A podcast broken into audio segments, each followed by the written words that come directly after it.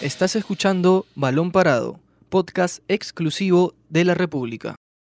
Hola amigos, bienvenidos a una nueva edición de Balón Parado. Mi nombre es Luis Imaña. Yo soy Diego Sanata. Y yo soy Ángelo Torres y hoy vamos a hablar sobre el título de Alianza Lima del torneo clausura que lo ha llevado a las semifinales, eh, a los playoffs, donde enfrentará a Sporting Cristal el domingo 1 y el miércoles 4 de diciembre para definir al equipo que enfrentará a Binacional en la final por el título nacional. ¿no? Así que tal chicos, ¿cómo están?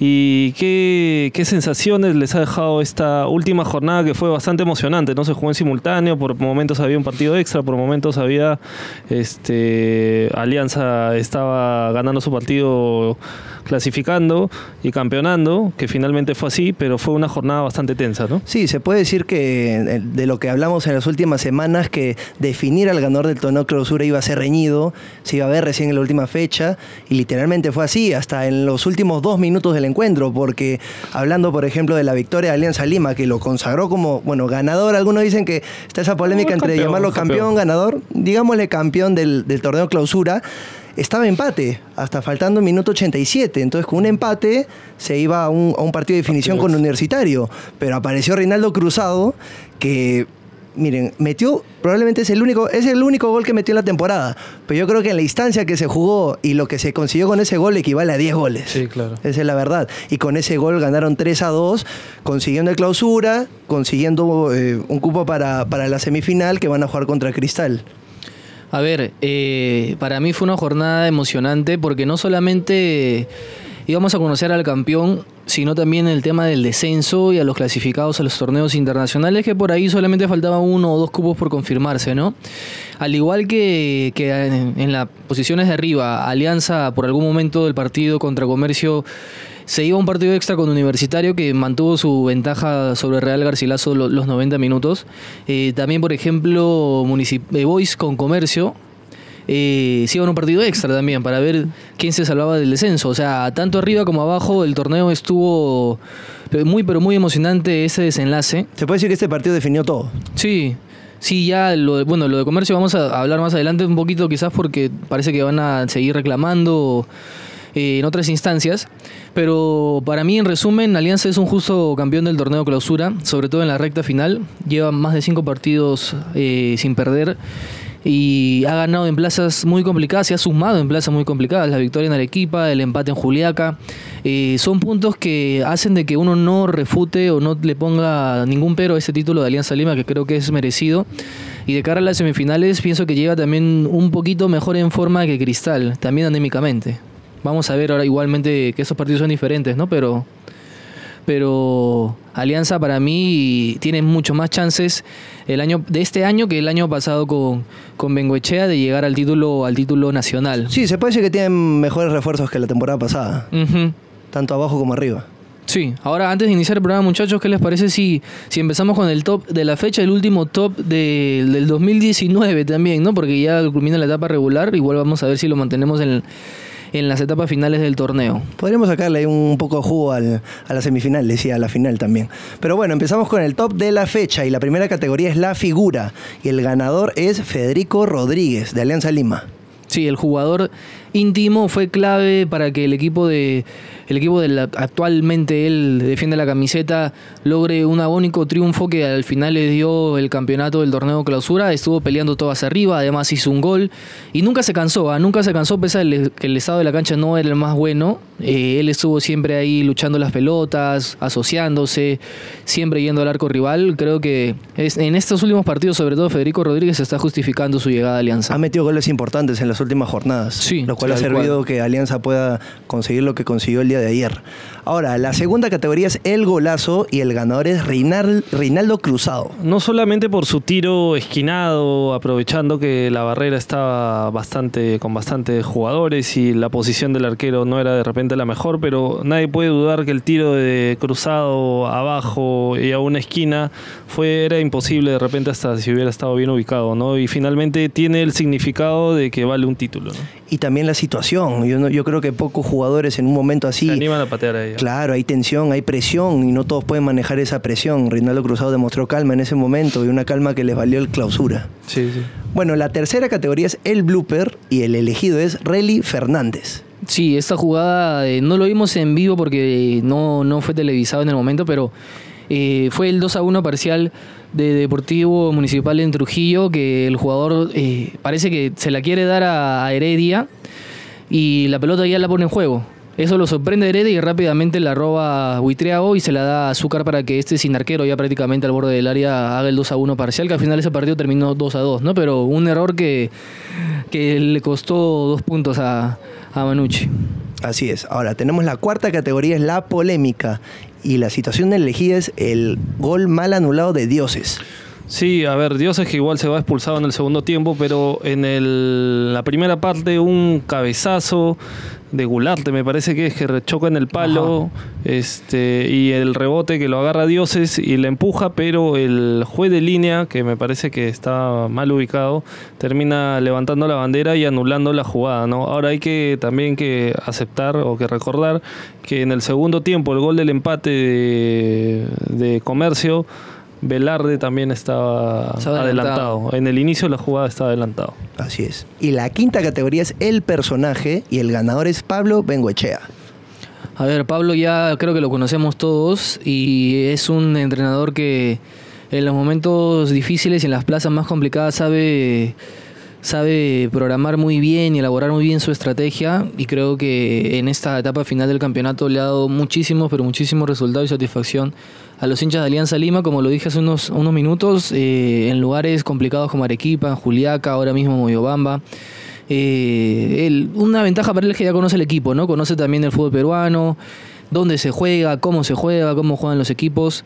Pero hay que destacar igualmente la labor de Pablo Bengochea, que vino para reemplazar a Miguel Ángel Russo y ha vuelto a poner alianza en las instancias finales, ¿no? Claro, que probablemente su sistema de juego no sea del agrado de varios, pero no hay que negar que es un- una persona que sabe manejar los grupos y a mi criterio sabe motivarlos, porque han habido varias situaciones en las que Alianza Lima está en situaciones adversas y ha podido sacar adelante los partidos.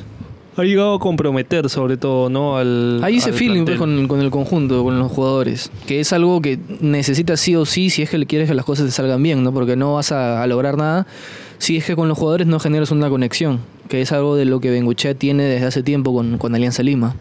Lo demostró en el 2017 y lo está demostrando ahora nuevamente. Sí, o sea, después de. Creo que el- las casas de Bengochea en el fútbol son Peñarol y Alianza Lima. Sí. Las dos. Sí, sí, eso sí. A ver, desmenucemos de repente un poquito el, el partido. Este, Alianza empezaba preocupado porque, a ver, todos tenían los ojos y los oídos en varias canchas al mismo tiempo, ¿no? Y porque la U anotó los dos minutos, Y la U nada más, mete ¿no? gol antes, al minuto 25, Ajá. creo que fue el gol de, A lo Corso. de Corso. Que Buen ya, remate, ¿eh? sí. Sorpresivo, ya que él no, es, no acostumbra a De realizar- cabeza hace goles, pero en ese tipo de acciones Tienes toda la razón. llamó la atención. Un, un buen derechazo que termina anotando y en ese momento presionaba a, a Alianza que estaba empatando, ¿no? Pero Alianza también encuentra el gol más o menos rápido, a los seis minutos nada más. Así es, así es.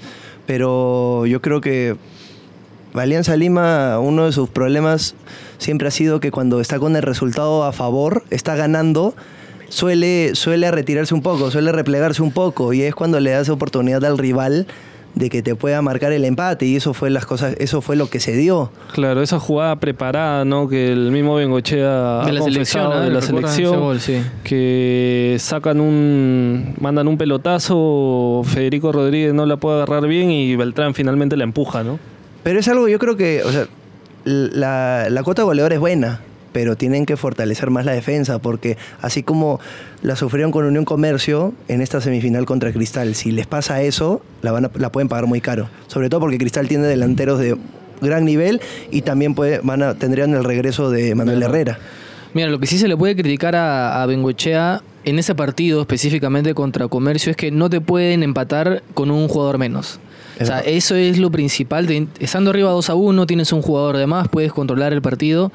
No te pueden empatar, y mucho menos si te estás jugando el campeonato. Creo que Alianza, si bien uno de sus fuertes es la pelota aérea, que donde ha generado más ocasiones de gol, también es uno de sus puntos débiles en el área. Porque lo- los goles de comercio también, si vemos, eh, son de centros, de rebotes. Sí, uno, el primero del empate de Gularte, ¿no? Y después adelanta de nuevo Federico Rodríguez.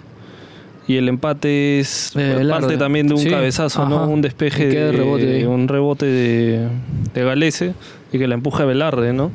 Y finalmente el- este gol importantísimo de, de Cruzado a los 87, con una falta que no me ha discutida, algunos lo discutieron por lo Sí. menos a, a Cachito Ramírez, ¿no?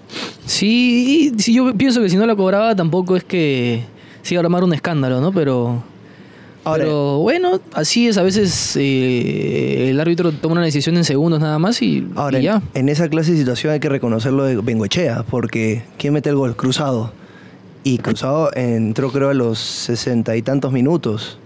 Entonces eso es gestión del entrenador también. No, y el mismo leyó, la, leyó el juego y pensó, analizó cuáles eran las variantes que podrían solucionar el partido. El mismo Cruzado también me parece que reconoce que, que le dice Bengoechea que él patee el tiro libre. Sí. Entonces también ese es un es un punto importante, ¿no? Fuera del fuera del Ahora, el, el disparo era para un zurdo, se puede decir.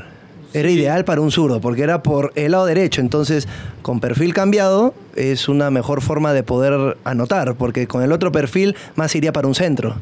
O para el primer palo, que es bien complicado. Sí, porque en el primer tiempo hubo un tiro libre más o menos parecido que patea Felucho y el arquero hace el mismo movimiento, ¿no? O sea, estaba, había ganado un paso y termina agarrando la pelota. En este caso hace el mismo movimiento que está un poco más al medio y ya, pero la barrera no lo dejaba ver prácticamente, ¿no? Porque se ha quedado parado al final Así es, este Ruiz. La barrera con cruzado se abrió como, como el mar rojo. Sí, sí, se quedó, se quedó, este, creo que, creo que arma, arma mal la barrera, pero el tiro de cruzado igual es muy, muy bueno. Y el guardameta de muy Unión Comercio bueno. no, pudo, no tuvo capacidad de reacción en ese momento, quedó parado. No, no, no. Incluso, pero salva el cuarto, ¿ah? porque casi Sí. termina 4-2. No, eh, es que, a ver, en ese partido también hay mucho que se critica. Y en todo el campeonato se ha criticado mucho a Cruzado, a Cachito, de que. Es que no metía gol. De que. Bueno, es que no. Su principal función no creo que sea el gol. Bueno, en el juego Pero, también. claro, se le ha criticado eso, ¿no? Que Porque no tiene se- un juego lento, Exacto. que entraba mal, Pero que no marcaba la es diferencia. Ajá, ajá, pero a ver, Alianza en los últimos años ha estado luchando siempre el campeonato, ¿no? Y ellos siempre han estado. Es que probablemente, la con, es que bueno. probablemente con los jugadores que se han incorporado a Alianza, que la mayoría son rápidos, entre comillas, eso resalta un poco la velocidad de cruzados. Probablemente en los otros años no era así. Se puede decir que los otros jugadores tenían su velocidad. No, sí, o sea, ahora pienso de que Alianza ha encontrado un equilibrio arriba, sobre todo. Abajo deja mucho que desear todavía. Pero arriba sí siento que ha encontrado un equilibrio entre el medio campo y los delanteros. Que hay un entendimiento que antes no se tenía. Y si no me equivoco, es la delantera que más goles ha hecho en el campeonato, ¿no? Junto con Binacional por ahí o Melgar. Sí, pero, sí. pero, o sea, son números que, que demuestran por qué Alianza ha ganado el torneo clausura.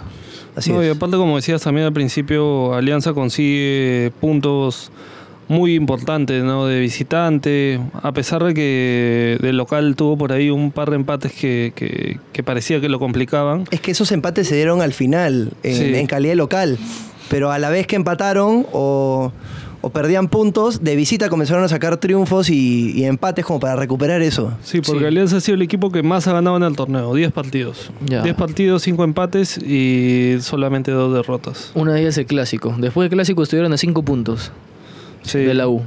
Y desde ahí yo me acuerdo que Bengochea dijo que ellos van a igual van a seguir intentarlos al final, van a buscar remontar el lo que lo que había sucedido luego del clásico y, y lo hizo, ¿no? O sea, mérito de Alianza y de mérito Universitario que eh, por mérito propio la U estuvo arriba en la punta y también creo que eh, por cuestiones íntegramente de ellos de equipo, por capacidad, terminaron perdiendo el, el liderato. Sí, llegó a estar 5 puntos arriba, si recordamos este, la U, que al final termina con 6 empates y 4 de ellos son justo después del clásico.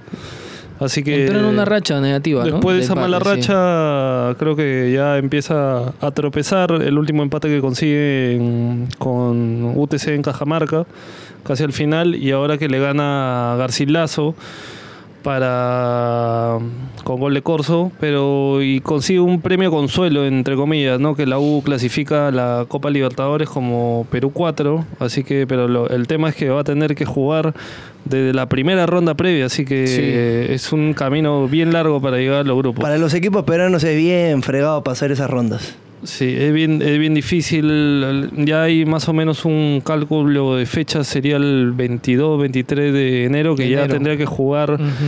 Esa ronda Y, previa y ver, tendrían y- que empezar la pretemporada antes del los fin de equipos, año. claro, y, y siento de que eso siempre ha sido una desventaja para nosotros porque mientras en otras ligas ya están jugando, están haciendo fútbol, acá los equipos salen de pretemporada, están todos duros, o sea, Sin minutos. hacen solamente un partido de presentación del equipo, un amistoso, que no te exige, o sea, no te exigen nada.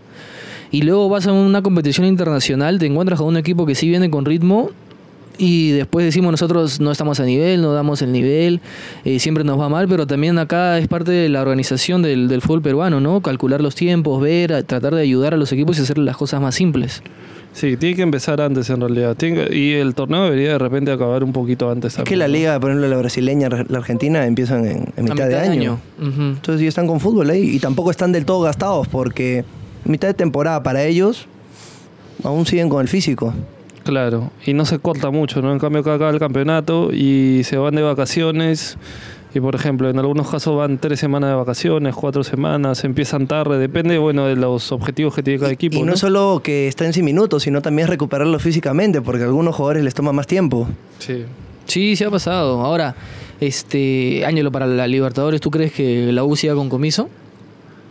Yo tengo mis dudas de que Comiso se quede, la verdad. Pero O él quiere quedarse. Él se quiere quedar, pero me parece que más es un deseo suyo que de la directiva. La directiva todavía no ha hablado sobre el caso, en los próximos días se van a reunir, pero me parece, tengo la sensación de que no se va a quedar, de que van a buscar otro técnico.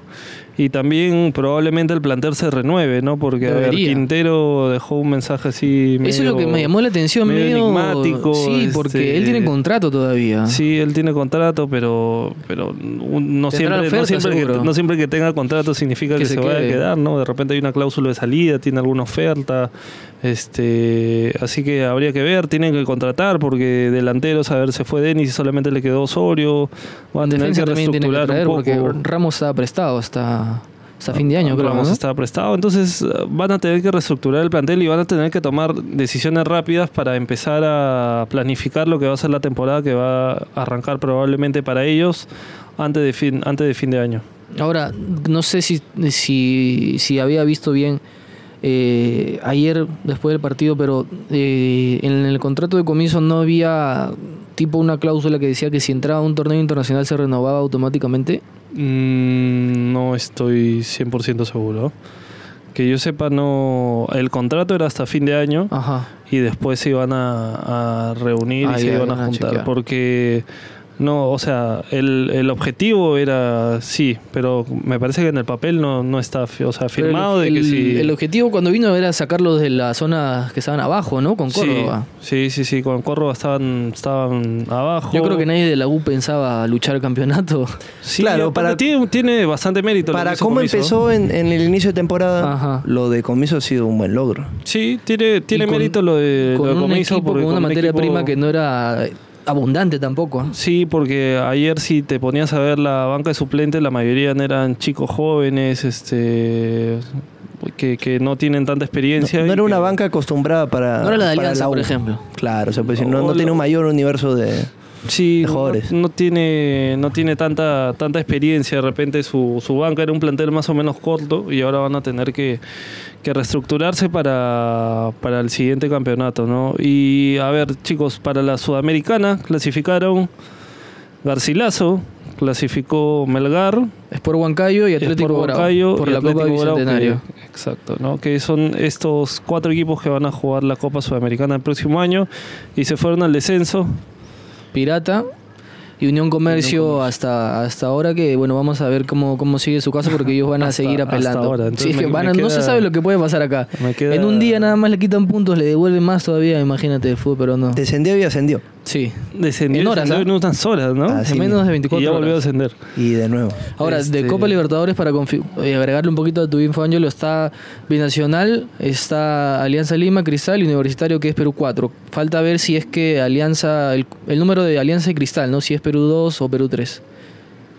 Binacional va como Perú 1. Binacional, No, pero ya No, tendría el- asegurado por lo menos el 1 o el 2, sí. como el finalista. Ajá. Ya se campeona ya Perú 1, ¿no? Pero Así es. Así Claro. están las cosas. Claro, o sea, Binacional ahorita está tranquilo, esperando a ver que Claro. Alianza y Cristal jueguen y ellos ya aparecen en escena luego. Exacto, el equipo que pierda entre Alianza y Cristal sería Perú, Perú 3. tres. Ajá. Así es. Ahora, este Boise, es por Boise Municipal, se salvan al final, al final también Boys consigue un resultado complicado, ¿no? Te gana con gol de Estrada. Y creo que en inimaginable, Sport Huancayo. ¿ah? Yo creo que los hinchas pensaban. bueno, Los hinchas rosados sí estaban ilusionados con la victoria. Tenían, tenían Sí, Pero no era nada fácil. Pero no, yo, yo No, a lo mucho yo pensaba que lo empataba. Pero supo mantener el resultado y eso que al final se quedó con uno menos. ¿ah? Sí, se quedó con 10 incluso, ¿no? Y Muni, que tuvo un partido también duro con Manucci, empezó perdiendo, volteó el partido y le terminan empatando en Al los final, minutos finales 2 a 2, pero con la derrota de, de Comercio termina salvándose también. Así que dos equipos con tradición, con bastantes hinchas en Lima, se terminan salvando y van a seguir una temporada más en, en primera, ¿no? Y ahora, ¿qué ha pasado con Cristal? ¿Ustedes qué creen? Porque en el, en el último partido igual Cristal se jugaba una remota chance de campeonar de clausura y termina Binacional metiéndole cuatro. Ahora, Cristal, para mí, guardó algunos jugadores. No puso todo su plantel contra Binacional. Por ejemplo, Cazulo, Cazulo está en la banca, por ejemplo. Ya. Cazulo es un titular fijo. Después, este, Gianfranco Chávez está en la banca. Chávez es un zaguero de los, de los indiscutibles ahorita. Sí, ahí son dos. Ya son dos menos de su base, de, de su equipo titular, ¿no? Se puede decir que Reboredo no es un fijo ahora. No, no, Reboredo es suplente de Merlo y, Y- de Chávez. Y Reboredo tuvo mucha responsabilidad para mí en tres de los cuatro goles de Binacional.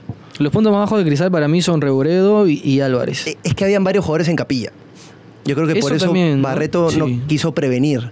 Sabiendo que ya tenía seguro el- la semifinal, no quiso correr el riesgo de, de perder a alguno de esos jugadores. Y Cristal defendió muy mal ayer. Sí, defendió, mal, mu- mal, mal, defendió mal. muy mal. Es el y- peor partido en la era Barreto.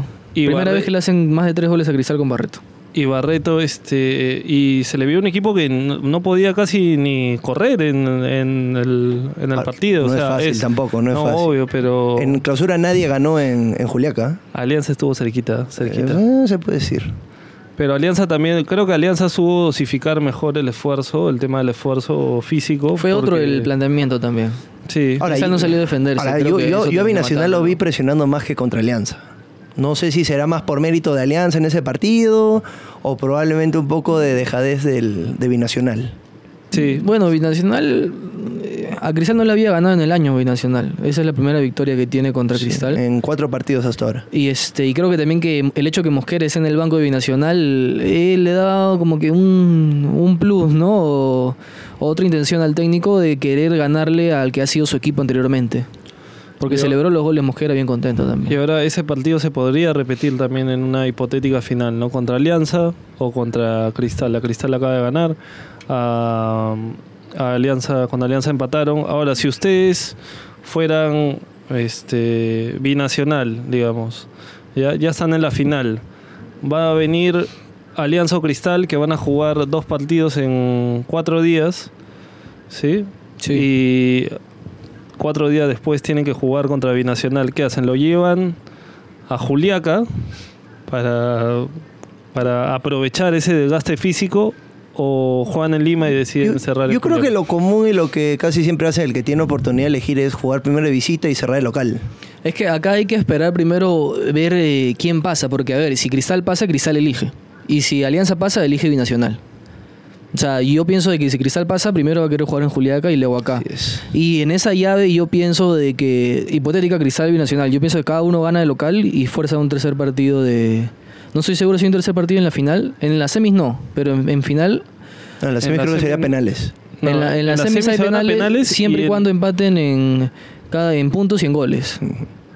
Y en la final, ¿sí en la final, eso es quiero... me parece que se van a tiempo. Claro, creo que ese año se ha modificado. Sí.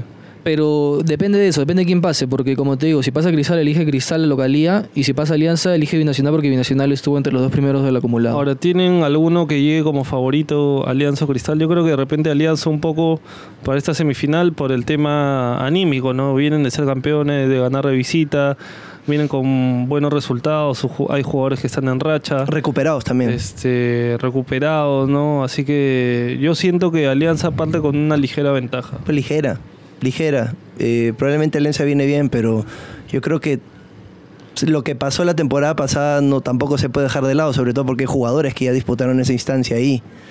Y- Sí, pero- Y, y saben lo que... ¿En este año es, cómo que es, les es fue? una, es una Son presión otras- distinta. Para mí es una presión distinta jugar una semifinal o una final, a diferencia del el clausura y la apertura, donde tienes Ah, varios, sí, sí. partidos para poder recuperarte en caso pierdas. Sí. Entonces, esa clase de presión ya se ha visto a Cristal manejarlo. Hay que ver cómo reacciona Alianza. Ahora, Alianza tiene nuevos jugadores también. Mira, yo pienso de que futbolísticamente eh, están más o menos, cada uno a su estilo, obviamente, ¿no? Pero están eh, cada uno en camino a llegar a lo que quiere el técnico. Eh, anímicamente sí hay una, una abismal diferencia, creo yo, como dice esto Ángelo, entre Alianza y Cristal, porque Alianza termina el año campeonando, levantando un título. Cristal, si bien es cierto, fue el mejor del acumulado, eh, cierra el año con un poco de dudas, con una derrota que duele. Los jugadores también les molestó mucho la derrota. El propio Nilson Loyola dejó una frase de ojalá que sí jueguen en Lima, ¿no? A los de Binacional, que luego se disculpó, pero les dolió esa derrota. Y ahora tienen que, que voltear la página en pocos días y pensar en Alianza, en Alianza que este año, en la apertura Cristal ganó 1-0 con gol de Pacheco y en la clausura ganó Alianza 2-1. O sea, cada uno ha ganado su partido de local. Para mí está en ese momento 50-50, de verdad. No me animaría a decirte quién, Está- quién llega como favorito. Está muy parejo. Sí. Está más parejo que el año pasado. El año pasado sí, yo te decía, el Cristal de Mario Salas le gana Alianza. Pero es, en, esta, en esta oportunidad no. Para mí están, están ahí casi igual. Bueno, amigos de Balón Parado, esto ha sido todo por hoy. El miércoles seguro vamos a analizar un poco más sobre esta semifinal del Sí, más a torneo fondo. peruano. Así que con- conmigo ha sido todo. Mi nombre es Ángelo Torres. Yo soy Diego Sanata. Yo soy Luis Imañez, nos vemos en la próxima edición. Esto fue Balón Parado, podcast exclusivo de la República.